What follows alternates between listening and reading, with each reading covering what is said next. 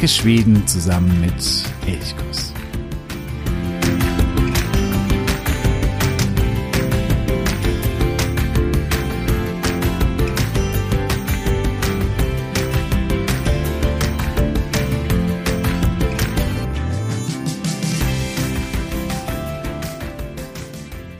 Seit vielen Wochen sind wir zusammen mit Nils Holgersson kreuz und quer durch Schweden unterwegs. Wir starteten in Skåne, wo er lebt, flogen dann mit ihm über Öland, Gotland, Småland, Stockholm bis hinauf in den hohen Norden bis nach Lappland. Dort verbrachte er den Sommer und jetzt geht es wieder zurück. Heute kommen wir nach Dalsland.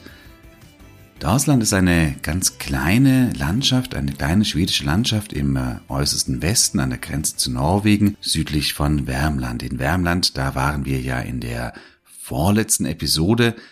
Dort traf er ganz witzigerweise auf die Verfasserin des Werkes auf Selma Lagerlöf, die hier in Morbacka lebte, beziehungsweise dort, als das Buch erschien, sie gerade nicht in Morbacka lebte, weil sie den Hof verkaufen mussten und äh, Selma Lagerlöf ihn aber wenige Zeit nach Erscheinen von Nils Holgersson wieder zurückkaufte.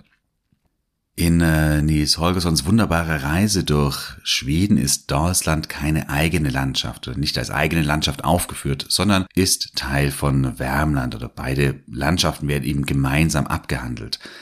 Da das Abenteuer in Wärmland aber hauptsächlich in Morbacka spielt, ja, kommt Dalsland eigentlich so gut wie überhaupt gar nicht vor. Das soll aber nicht bedeuten, dass Dalsland nicht eine eigene Episode bekommt hier bei Elchkuss.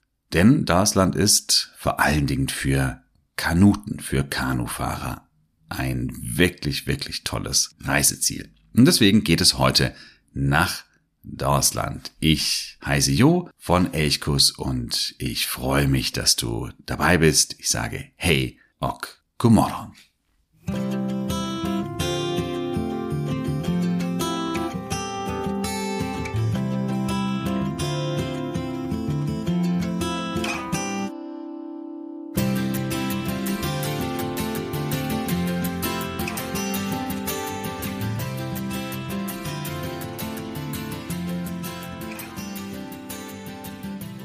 Dalsland wird eingerahmt von, wie ich gerade schon sagte, Wärmland im Norden, Norwegen im Westen, im Osten liegt der große See Vänern und im äh, Süden, da schließt sie dann Bohuslän an. Das heißt, wir sind hier richtig mitten in Westschweden. Mittlerweile auch schon wieder relativ nahe an der Ostseeküste, haben sie noch nicht ganz erreicht, aber sind relativ nahe dran. Dalsland wird manchmal auch das Schweden im Kleinen bezeichnet, denn äh, hier gibt es eigentlich alles, was Schweden ausmacht. Es gibt extrem viele Seen. Ein Viertel des Landes ist von Seen bedeckt. Auch sehr, sehr viele Wälder. Es gibt aber auch das sogenannte Sled. Sled, das ist so eine flache, offene Landschaft, die häufig eben auch sehr agrarisch äh, genutzt werden kann. Und es gibt sogar ein ganz kleines Fjell. Es ist kein hohes Fjell wie weit im Norden, das nicht, aber eben das so ein bisschen Fjell-Charakter hat. Das Kroppefjell. Und damit hat eben Dalsland auf sehr kleiner Fläche, Dalsland ist nicht groß, eben alles, was Schweden ausmacht. Es hat auch immerhin eine Stadt, Åmål, bekannt aus dem Film Fucking Åmål, ja, wo es auch darum geht, wie Jugendliche hier in dieser eher abgelegenen, eher ländlichen Region leben oder auch manchmal an dieser Region verzweifeln. Åmål, eine etwas größere Stadt, aber insgesamt auch doch nur eine Kleinstadt mit ungefähr 10.000 Einwohnern. Alle anderen Orte in Dalsland sind relativ klein. Da gibt es ein paar kleinere Orte wie Bengtsfors beispielsweise, aber es sind alles kleine Orte. Auch so richtige Sehenswürdigkeiten sind eher rar gesät. Es gibt den Aquädukt in Hoverud, zu dem komme ich gleich dann noch. Der ist sicherlich ein ganz, ganz großes Highlight. Ansonsten aber eher weniger so ganz konkrete Sehenswürdigkeiten, es ist eher die Landschaft, die Dalsland ausmacht. Ich habe ja gerade schon gesagt, ein Viertel der gesamten Landesfläche ist von Seen oder von Wasser bedeckt. Und deswegen, ja, wer gerne Kanu fährt oder wer gerne mit dem Kajak unterwegs ist, der muss eigentlich früher oder später mal nach Dalsland kommen. Dalsland ist das Paradies schlechthin für Kanufahrer. Und deswegen möchte ich hier in dieser Episode eine Kanutour, die ich gemacht habe mit Freunden, mit meinen Brüdern, von der erzählen und die in den Mittelpunkt dieser Episode stellen.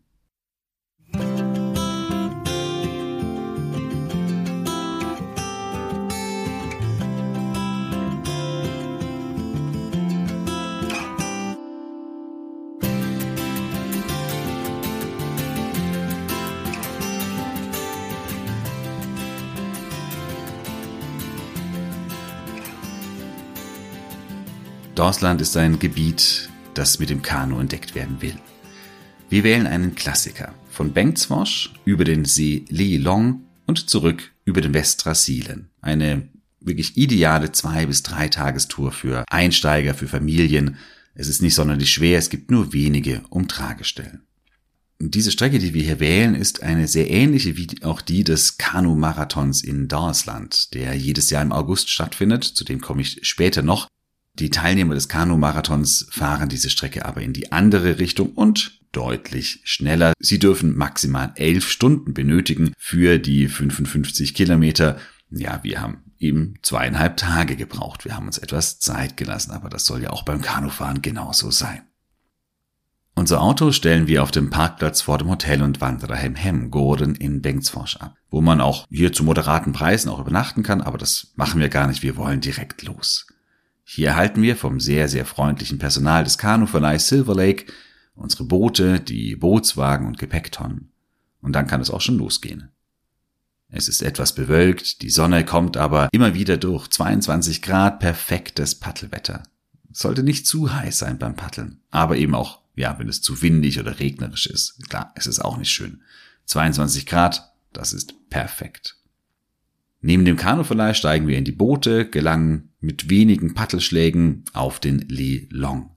Der Li Long ist ein sehr, sehr langgezogener See. Schmal und dadurch auch sehr angenehm zum Paddeln. Also ich mag es persönlich nicht so sehr auf so riesengroßen, breiten Seen zu paddeln, weil man da das Gefühl hat, man kommt auch nicht so richtig voran und auf ähm, kleinen oder schmalen Seen, und da sieht man, wie das Ufer so entlang zieht, äh, sieht, kann auch mehr entdecken am Ufer und das finde ich eigentlich irgendwie sehr, sehr schön.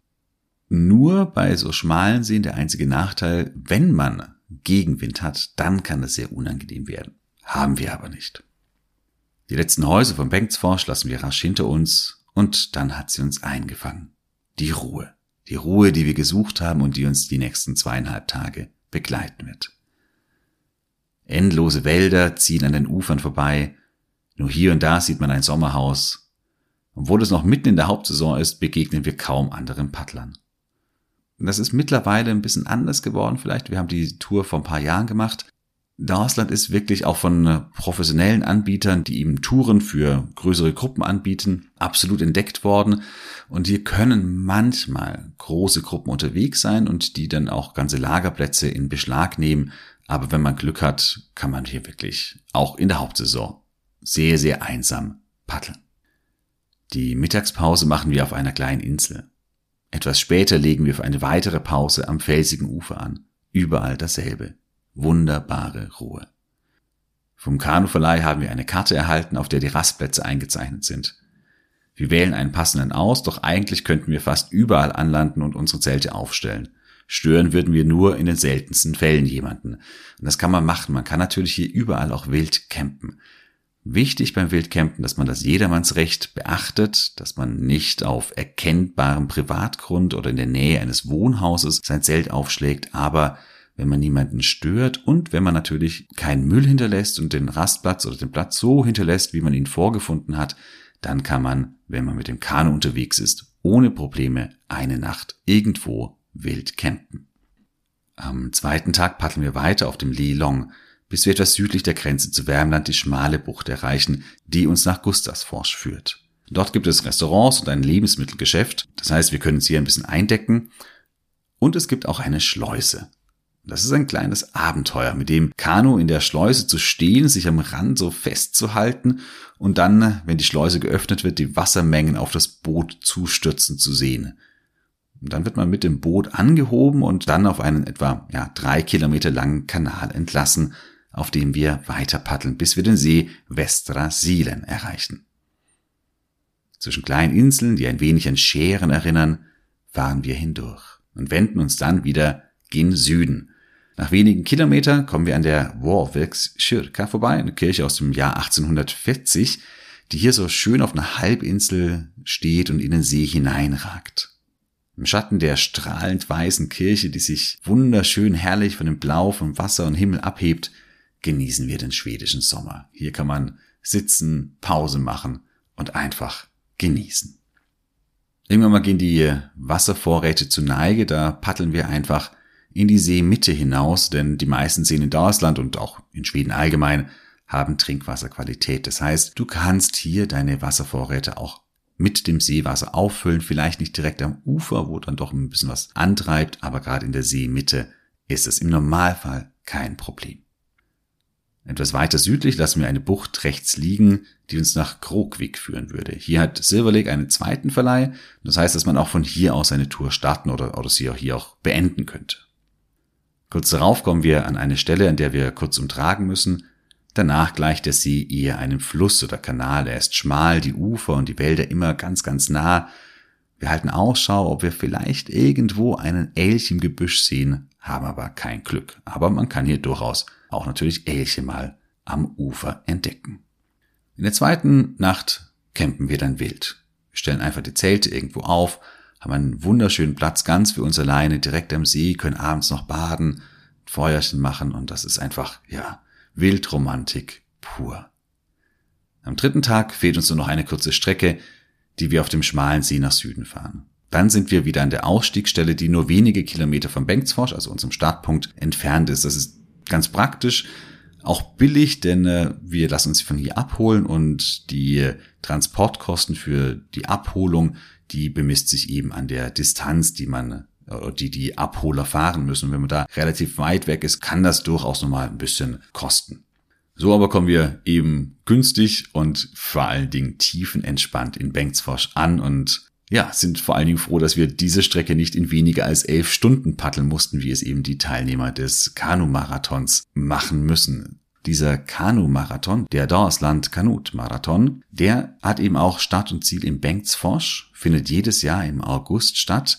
Es sind mittlerweile nur noch 45 Kilometer. Es waren bis vor ein paar Jahren, ich glaube bis 2019, ich weiß es nicht ganz genau, 2018 waren es 55 Kilometer. Man hat sie aber dann eingedampft auf 45 Kilometer.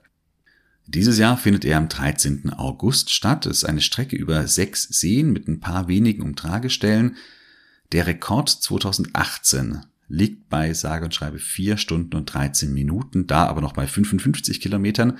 Also 4 Stunden und 13 Minuten wurde das geschafft. Unvorstellbar, hat natürlich dann nichts mehr mit gemütlichem, entspannten Paddeln zu tun, sondern das ist dann richtig Sport. Wir haben es bei unserer Tour eben lieber viel, viel ruhiger angehen lassen. Etwas südlich von äh, Bengtsfors oder ein bisschen weiter im Süden. Dort äh, gibt es die, ja, vielleicht größte Sehenswürdigkeit, aber die ist dafür durchaus auch beeindruckend, die es in Dorsland gibt. Der Aquädukt von Hoverud. Es gibt den Dauerslandskanal. Der Dauerslandskanal wurde im 19. Jahrhundert, in den 1860er Jahren gebaut, um Holz zum Wähnern flößen zu können und auch als Transportweg für die Eisenhütten, die es in der Region gibt.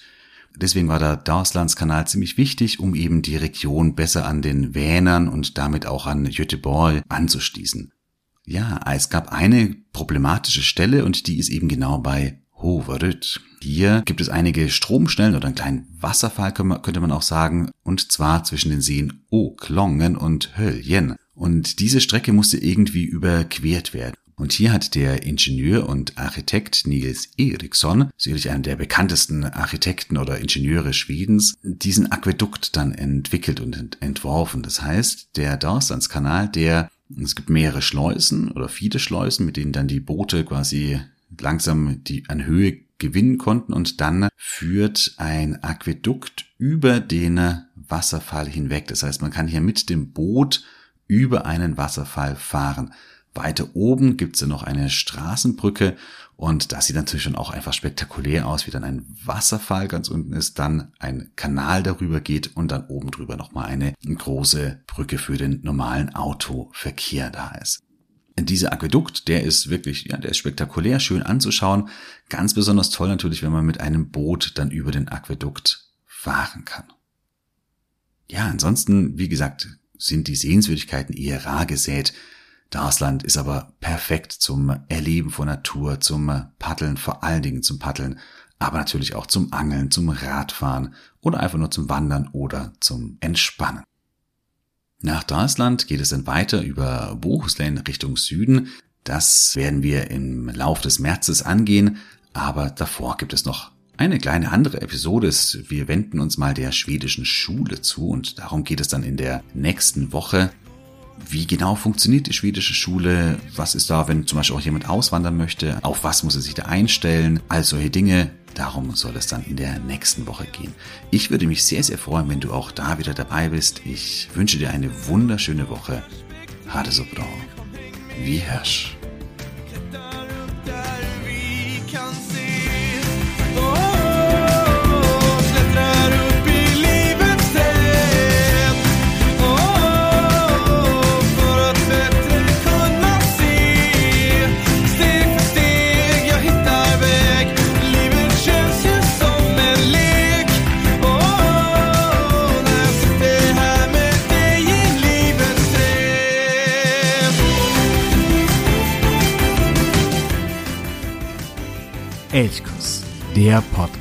Elchkuss, der Podcast für Schweden.